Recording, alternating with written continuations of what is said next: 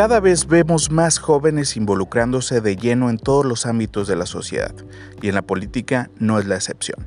Hablar de juventud es hablar hoy de renovación, pero sobre todo de una oportunidad de oxigenar con sangre nueva la política y tratar de purificarla desde las venas, desde los partidos.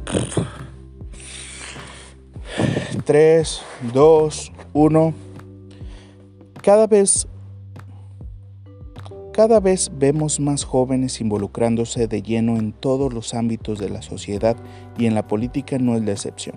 Hablar de juventud es hablar hoy de renovación, pero sobre todo de una oportunidad de oxigenar con sangre nueva la política y tratar de purificarla desde las venas de los partidos políticos. Son estos, los partidos, quienes deben de ser los principales promotores de la intervención juvenil, pues los jóvenes al ver los vicios de la política buscan, y en el mayor de los casos, encuentran otras trincheras para trabajar por sus causas o su comunidad, desvinculándose de los gobiernos y la política.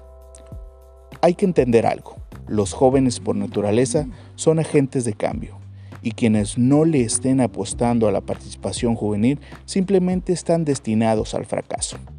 Ya lo dice la frase, renovar o morir, aunque muchos se resistan y en bastante de los casos se aferren a un coto de poder.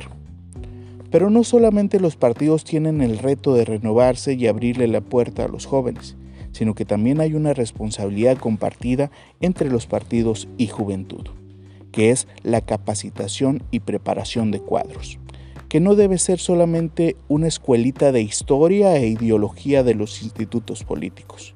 La profesionalización de la política es el reto y la corresponsabilidad de la juventud va más allá de un interés personal, incluso que solo la vocación de servicio.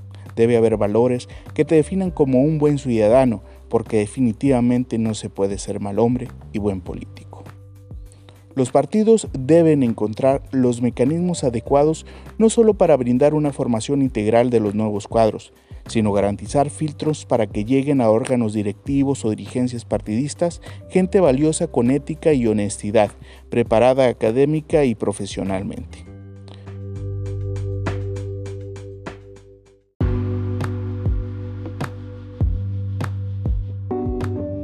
Esto no solamente evitará imposiciones, dedazos o padrinazgos políticos, pero tampoco es una cuestión de meritocracia partidista. Va más en razón de las capacidades y los valores que permitan dejar llegar a los mejores, que entiendan y enarbolen las causas de la ciudadanía, comuniquen y conecten con la misma. Un ejemplo podría ser una prueba de confianza a todos los jóvenes que busquen una dirigencia partidista. Un examen psicométrico y hasta un antidoping sería un buen parámetro Tal vez podrá sonar un poco extremista, pero suena peor cuando entre jóvenes se acusan y exponen de abusadores y adictos en redes sociales. El reto ahí está. La profesionalización de la política ha tenido avances con el servicio profesional de carrera y muchos otros mecanismos dentro del servicio público. Sin embargo, es en los partidos donde deberían de formar y capacitar los próximos políticos, servidores públicos y representantes populares.